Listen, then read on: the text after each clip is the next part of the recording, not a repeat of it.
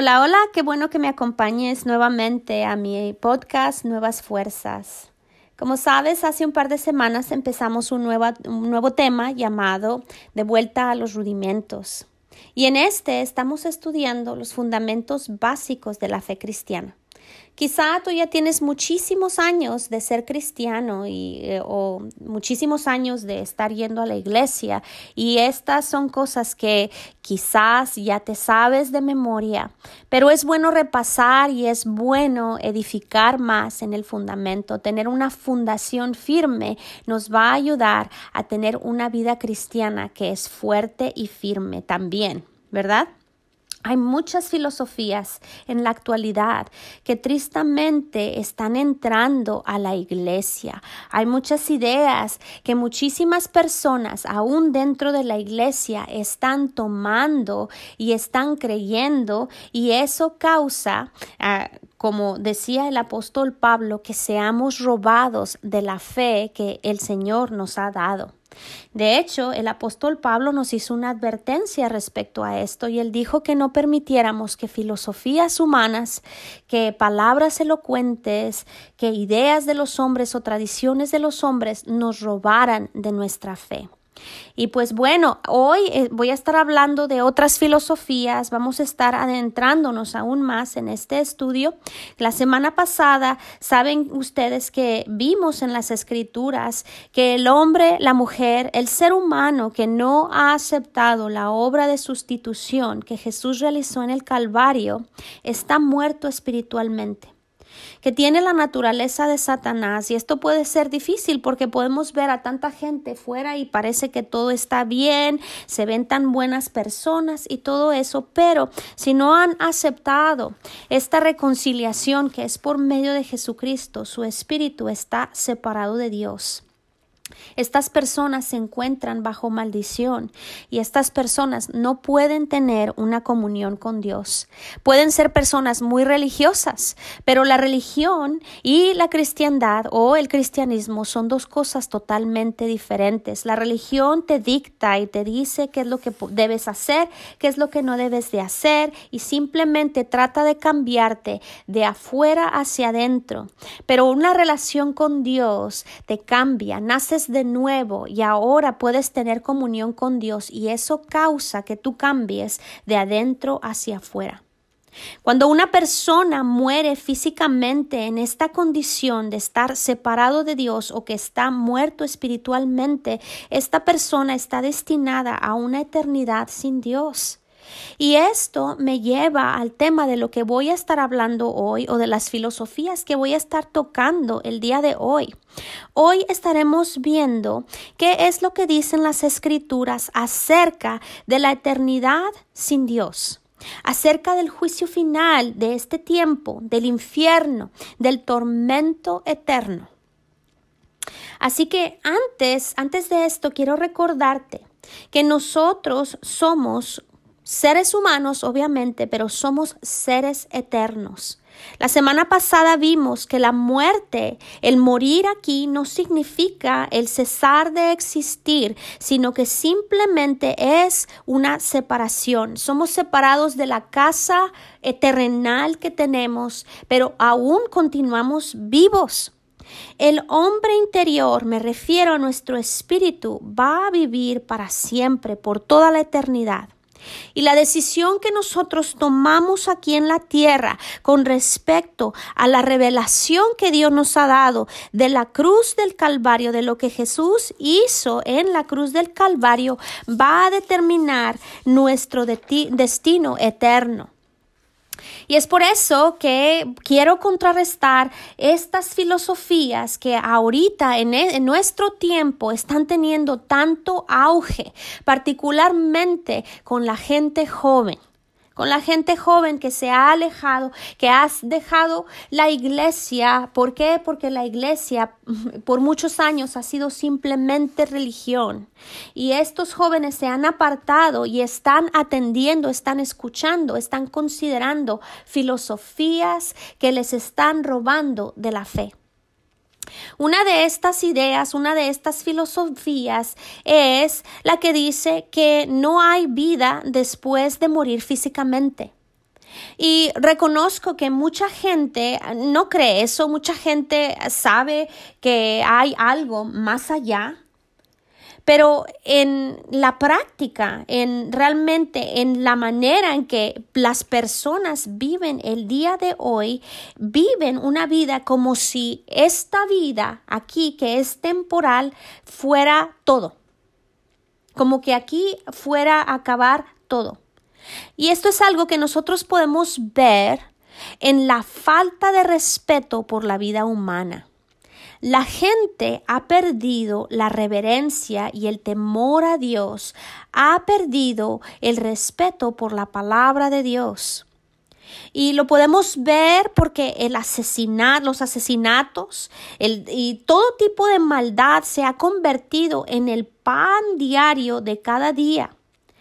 ¿Cuántos no han, cuántas personas no han cometido atrocidades y luego qué es lo que hacen? Se suicidan porque piensan que así van a estar escapando el castigo que se merecen o el castigo que la ley terrenal les va a dar.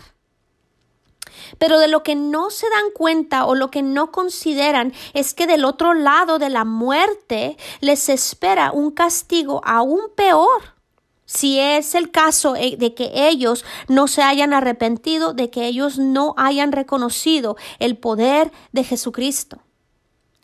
Otro síntoma de esta filosofía que está tomando y atrayendo el corazón de la gente, de mucha gente, pero particularmente de los jóvenes, es eh, esta idea de vivir una vida desenfrenada. Muchos siguen una frase que dice, solo se vive una vez, así que haz lo que se siente bien. Si se siente bien, hazlo.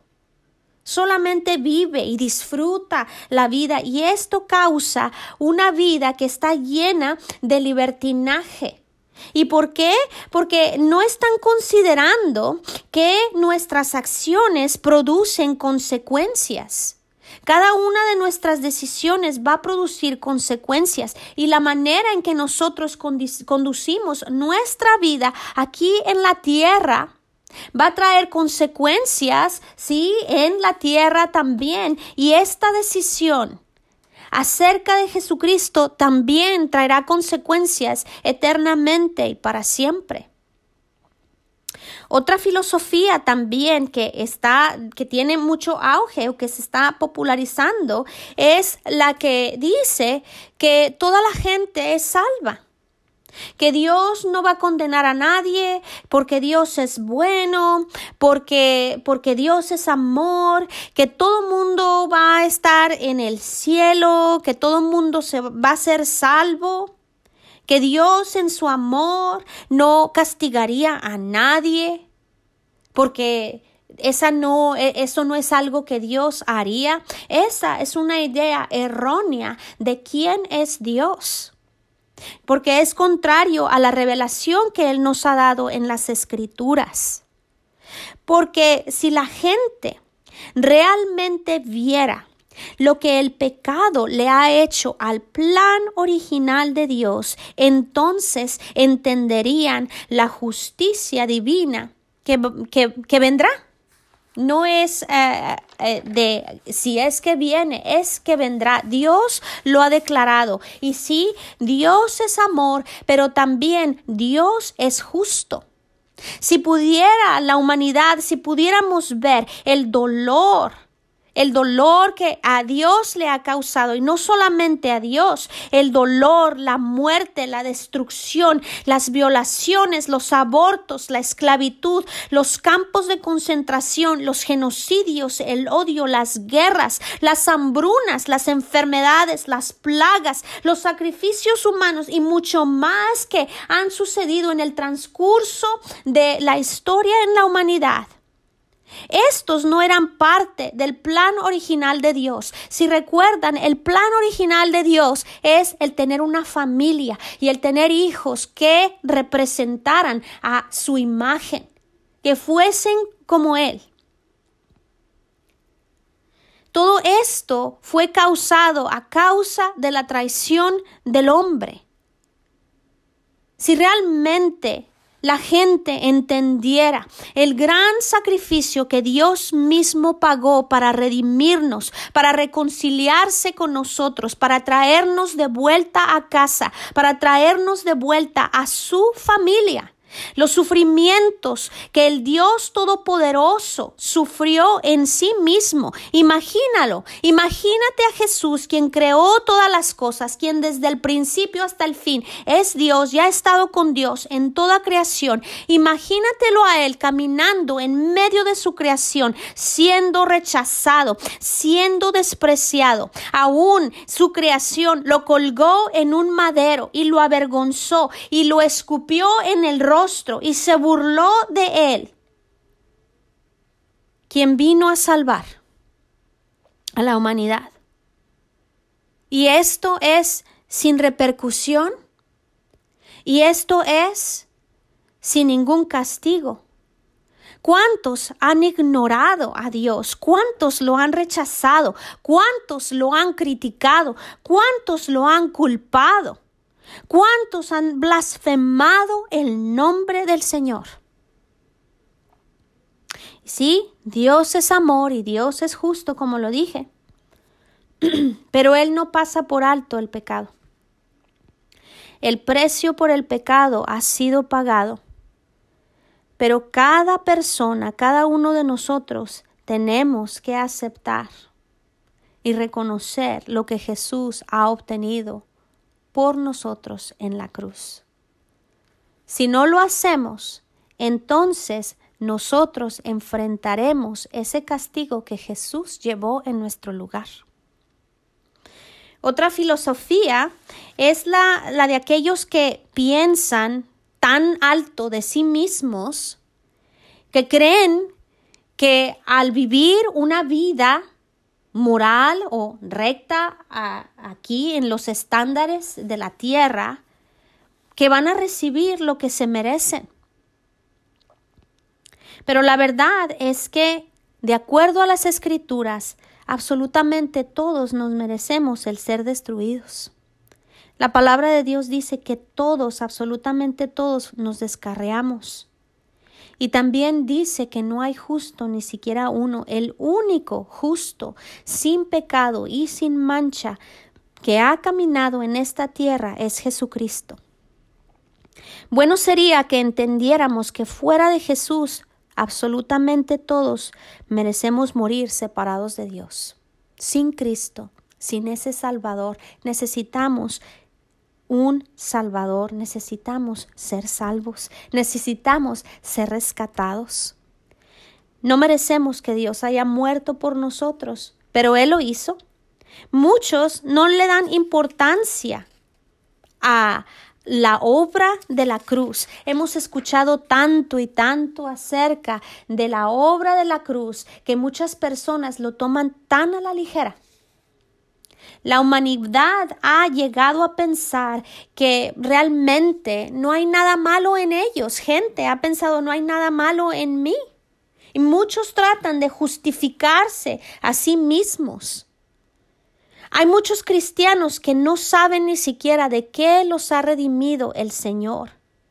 Si tú le preguntas a alguien a tu alrededor que profesa ser cristiano, pero que tú ves que está viviendo una vida apartada del Señor, Tú te puedes dar cuenta y esta persona, quizás si tú les preguntas de qué te liberó Jesús, de qué, por qué vino Jesús en la cruz, muchas personas no te pueden dar la respuesta.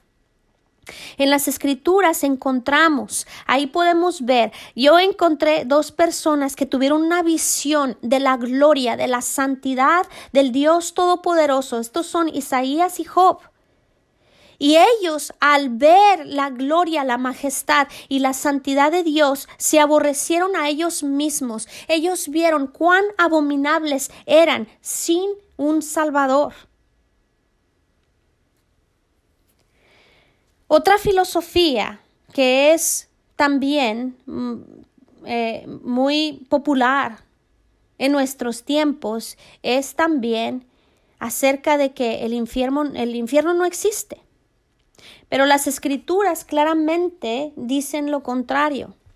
En, Salmo, en el libro de los Salmos, en el capítulo 9, el versículo 17 dice, los malos serán trasladados al Seol, todas las gentes que se olvidan de Dios. El Seol eh, era la parte en la que los hombres del Antiguo Testamento que no estaban eh, sirviendo bajo el pacto, que no obedecían el pacto, es a donde iban antes de que Cristo hubiera venido a redimirnos.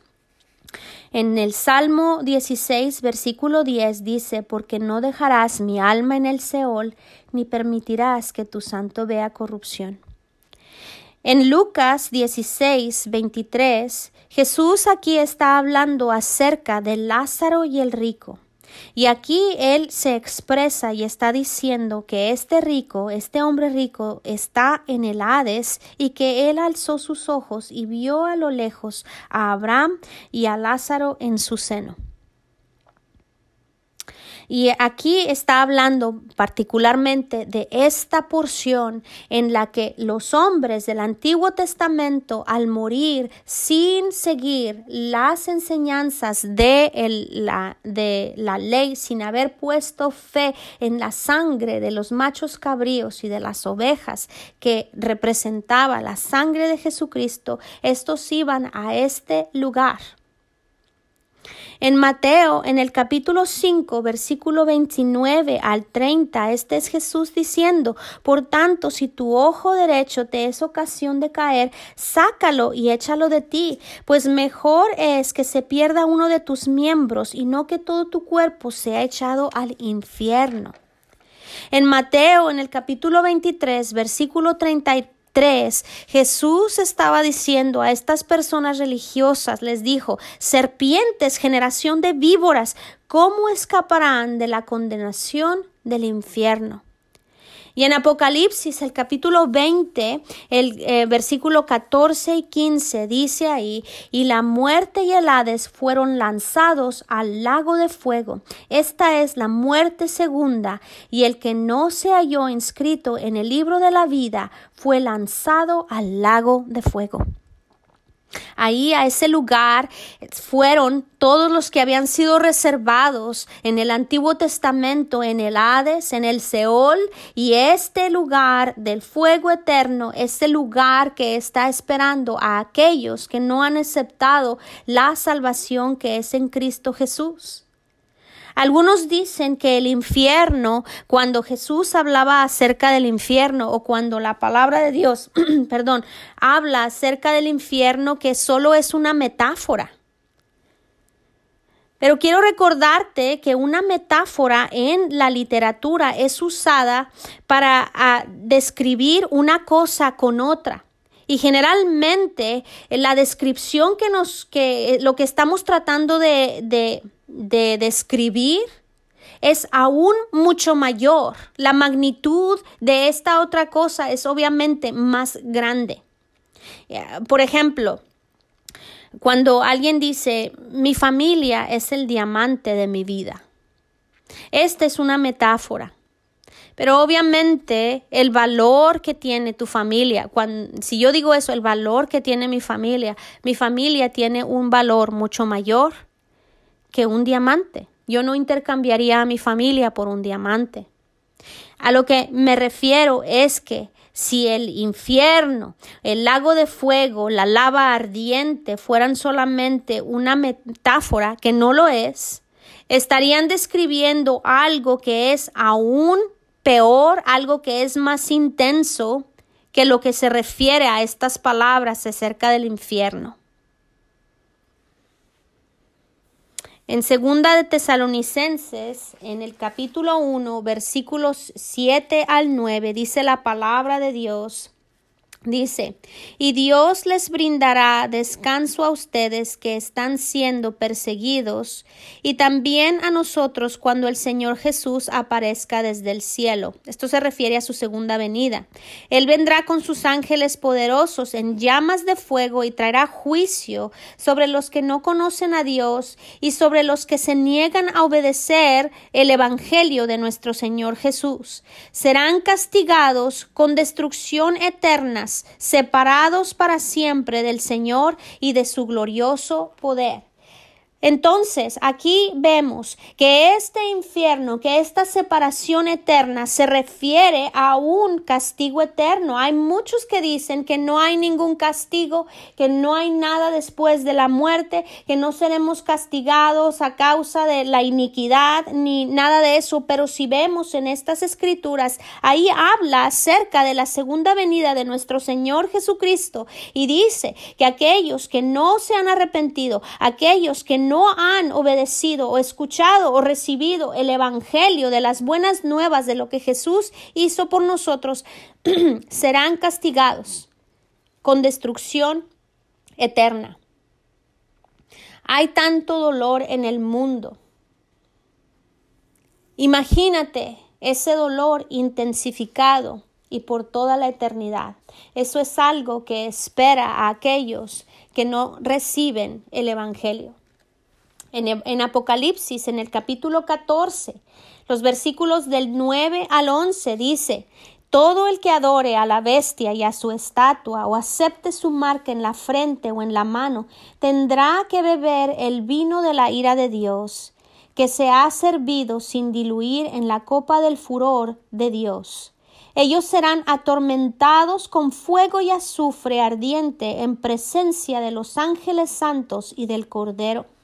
El humo de su tormento subirá por siempre jamás, y no tendrán alivio ni de día ni de noche, porque adoraron a la bestia y a su estatua y aceptaron la marca de su nombre. Esto habla acerca de un castigo eterno y la verdad es que a la gente no les gusta escuchar acerca de esto. Esto es algo que ni siquiera se predica mucho ahora en, nuestros en, en estos últimos tiempos y creo que es tan importante porque la gente se ha olvidado de este lugar, porque la gente se ha olvidado que en los tiempos postreros viene ese juicio, bueno, en los tiempos post, me refiero al final de esta era, viene un juicio. Y después del juicio, ahí es donde seremos puestos en el lugar que nosotros hemos decidido estar. Otra filosofía es acerca de la predestinación eterna. Algunas personas siguen esta filosofía y ellas creen que Dios es quien predestina a una persona desde antes de que nazca a que reciba salvación o a que no la reciba. Que Dios es quien decide quién es el que será salvo y quién no será salvo. Y esto lo han hecho, han tomado por como ejemplos en las escrituras al faraón egipcio que endureció su corazón y a Esaú quien vendió su primogenitura o la bendición de Dios que estaba sobre él, la intercambió por un plato de lentejas. Ahorita no tengo mucho tiempo para explicar todo esto, pero el faraón ignoró desde un principio el mandamiento de Dios. Desde la primera vez que Moisés se presentó delante de él, este hombre endureció su corazón y aún más y más y más a causa de que su corazón estaba lleno de orgullo. La Biblia nos dice que todos podemos llegar a cernir o a cauterizar nuestra conciencia de tal manera que la convicción del Espíritu cesa de obrar en nuestras vidas. La convicción que proviene de la palabra de Dios, la convicción que el Espíritu de Dios trae a nuestros corazones, cuando nosotros cauterizamos nuestro corazón, ya no está obrando en nosotros. Por otra parte, Esaú despreció, no le dio valor a la bendición sagrada de Dios y él permitió que su apetito, su deseo carnal, su deseo de comer, le robara esta bendición. En otra ocasión estaré hablando más a profundidad acerca de estas dos personas. Pero si esta filosofía de predestinación, que muchos dicen que es Dios el que escoge, no tú, si esto fuera cierto, entonces yo preguntaría, o si tú te encuentras con una persona que dice esto, entonces tú puedes hacer estas preguntas. ¿Cuál es el propósito de la gran comisión? ¿Cuál es la gran comisión? Vayan Prediquen el Evangelio y hagan discípulos de todas las naciones y bautícenlos en el nombre del Padre, del Hijo y del Espíritu Santo. ¿Cuál es el propósito de Jesucristo, el darnos esta comisión, si Dios es el que decide quién se salvará y quién no se salvará? ¿Por qué el Señor nos enviaría a predicar a todo el mundo si Dios ya ha decidido, si Él ha ya tomado esta decisión por los hombres, ¿por qué se nos ha dado el mandamiento de orar por los que se pierden? En las escrituras continuamente vemos que el Señor nos pide que oremos por aquellos que, que se pierden. ¿Para qué oraríamos si Él es el que decidió que se perdieran? ¿Por qué razón Jesús oró para que hubiera obreros para ir a cosechar. Él mismo oró en Juan 3:16. Ahí este versículo es algo que nosotros sabemos de memoria, pero dice ahí que Dios amó de tal manera o con tanta intensidad al mundo que dio a su Hijo como rescate. Ahí no dice porque Dios amó de tal manera a unos cuantos o porque Dios amó de tal manera a aquellos que Él escogió solamente. Él dice ahí que Dios amó al mundo y esto el mundo no se refiere a la esfera redonda en la cual nosotros vivimos, sino se refiere a toda la gente que la habita. Compartiré contigo algunos versículos, ah, versículos que hablan acerca de la predestinación y estos son versículos que ah, personas han tomado para enseñar esta filosofía acerca de la predestinación. Y déjame decirte, esta filosofía de predestinación trae tanta destrucción porque el enemigo, el Satanás, siempre le va a decir a una persona, sí, Dios escogió a otro, pero nunca a ti. Esto roba de la salvación, ha robado de la salvación a muchas personas. Pero fíjense bien, quiero que veamos esto a la luz del Evangelio. En Romanos, en el capítulo 8, versículos 29 y 30. Y esto lo voy a leer de la Reina Valera. Dice así, porque a los que antes conoció, también los predestinó para que fuesen hechos conforme a la imagen de su Hijo para que Él sea el primogénito entre muchos hermanos, y a los que predestinó, a estos también llamó, y a los que llamó, a estos también justificó, y a los que justificó, a estos también glorificó.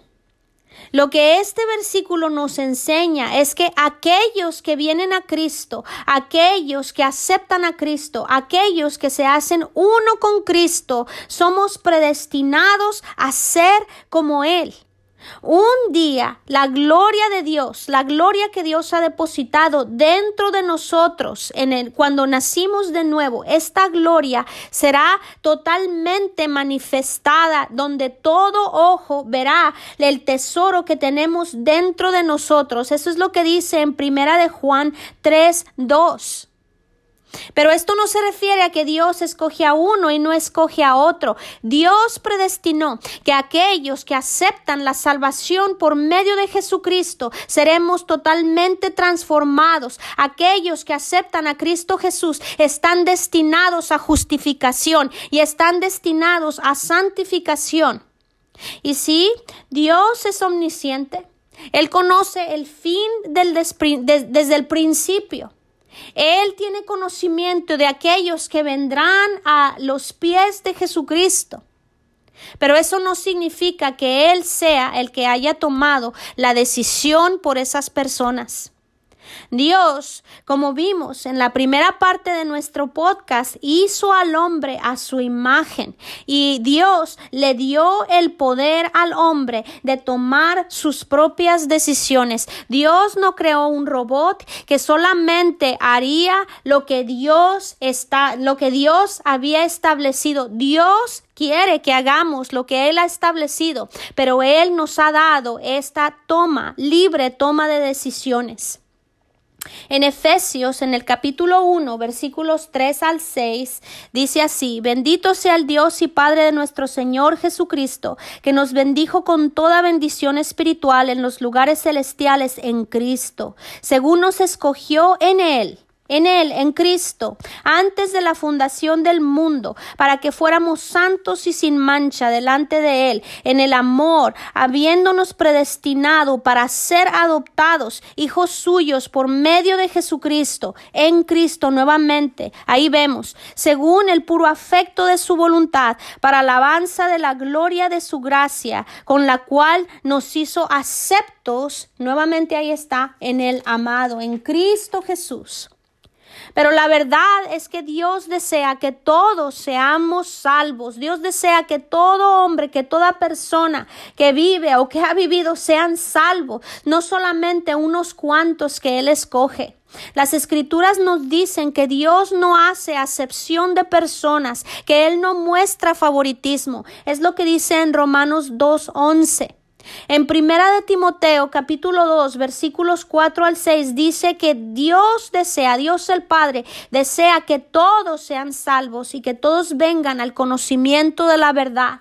Y lo mismo dice en Segunda de Pedro en el capítulo 3 versículo 9. Dice ahí que muchas personas piensan que se está tardando nuestro Señor Jesús en volver a la tierra y, y lo, lo lo, lo, dicen como si fuera que una tardanza, que está tardando su, promesa. Pero realmente el Señor no viene en su paciencia por amor a nosotros, porque Él no quiere que nadie sea destruido, porque Él quiere que todos vengan al arrepentimiento. La decisión es nuestra. En Deuteronomio, en el capítulo 30, versículo 19, esto es algo que Dios le dijo a los israelitas en el momento en que Él estaba estableciendo el, el pacto de la ley. Y Él les dijo a los cielos y a la tierra, llamo por testigos hoy contra ustedes, que he puesto delante la vida y la muerte, la bendición y la maldición. Escoge pues la vida para que vivas tú y tu descendencia. Escoger esa palabra escoger. Dios nos ha dado el poder de decisión. Dios nos ha dado el poder y la habilidad para decidir. Y nuestra decisión traerá las consecuencias que le siguen. Y a la gente no le gusta hablar en la actualidad acerca de, de, las consecuencias. Es más fácil culpar a otras personas o podemos culpar a nuestra familia que es disfuncional o podemos culpar al color de nuestra piel o podemos culpar del país a donde, donde, donde vivimos o podemos culpar a lo que no, le sucedió a nuestro tatarabuelo o en, los más en el más simple de los casos, y es algo que muchas veces hemos hecho aún nosotros, le echamos la culpa a Dios. En la misma manera que Adán lo hizo en el Edén. Pero la verdad es esta, nuestra vida el día de hoy es el producto de las decisiones que hemos tomado en el transcurso de nuestras vidas. Y sí, puede haber cosas que nos han sucedido, que han influenciado nuestras decisiones, pero esto lo hacen hasta cierto punto. Porque aún dos hermanos, nacidos de los mismos padres, en la misma familia, con las mismas circunstancias, con los mismos recursos, viviendo con la misma familia loca, uno puede terminar con una vida totalmente destruida y el otro puede levantarse y salir adelante. ¿Y por qué es esto? No es porque Dios lo haya escogido, es por la toma de decisiones que cada persona ha hecho. ¿Y qué acerca del purgatorio y del limbo? Contrario a lo que muchas personas creen, las escrituras, la Biblia, no hablan acerca de estos. La verdad es que esta es la verdad. Y esta es una verdad bíblica en la doctrina de la Biblia. Ninguno de nosotros, nadie puede rescatar del infierno a otra persona si no es Cristo, la obra de la cruz. Nadie puede darle el acceso al cielo a otra persona por medio de oraciones. Las escrituras no enseñan esto.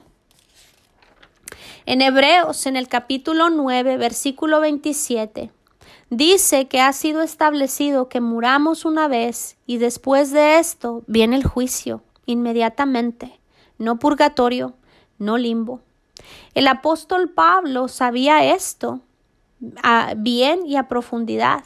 En Filipenses, en el capítulo 1, versículo 21 al 23, si tienes tiempo, léelo. Y en Segunda de Corintios, capítulo 5, versículos del 6 al 8, él ahí expresaba su deseo y él decía que el dejar esta casa terrenal, el dejar este cuerpo, al dejar este cuerpo nosotros estaríamos en la presencia de Dios y en la compañía de nuestro Señor Jesucristo. Como podemos ver en las escrituras, el infierno, el castigo eterno, el juicio que viene son reales. Y la gente en esta generación necesita saberlo. ¿Por qué? Porque la palabra de Dios dice que la gente está pereciendo por a, causa de ignorancia o por falta de conocimiento. Si no conocemos estas cosas, ¿cómo es que conduciremos nuestras vidas?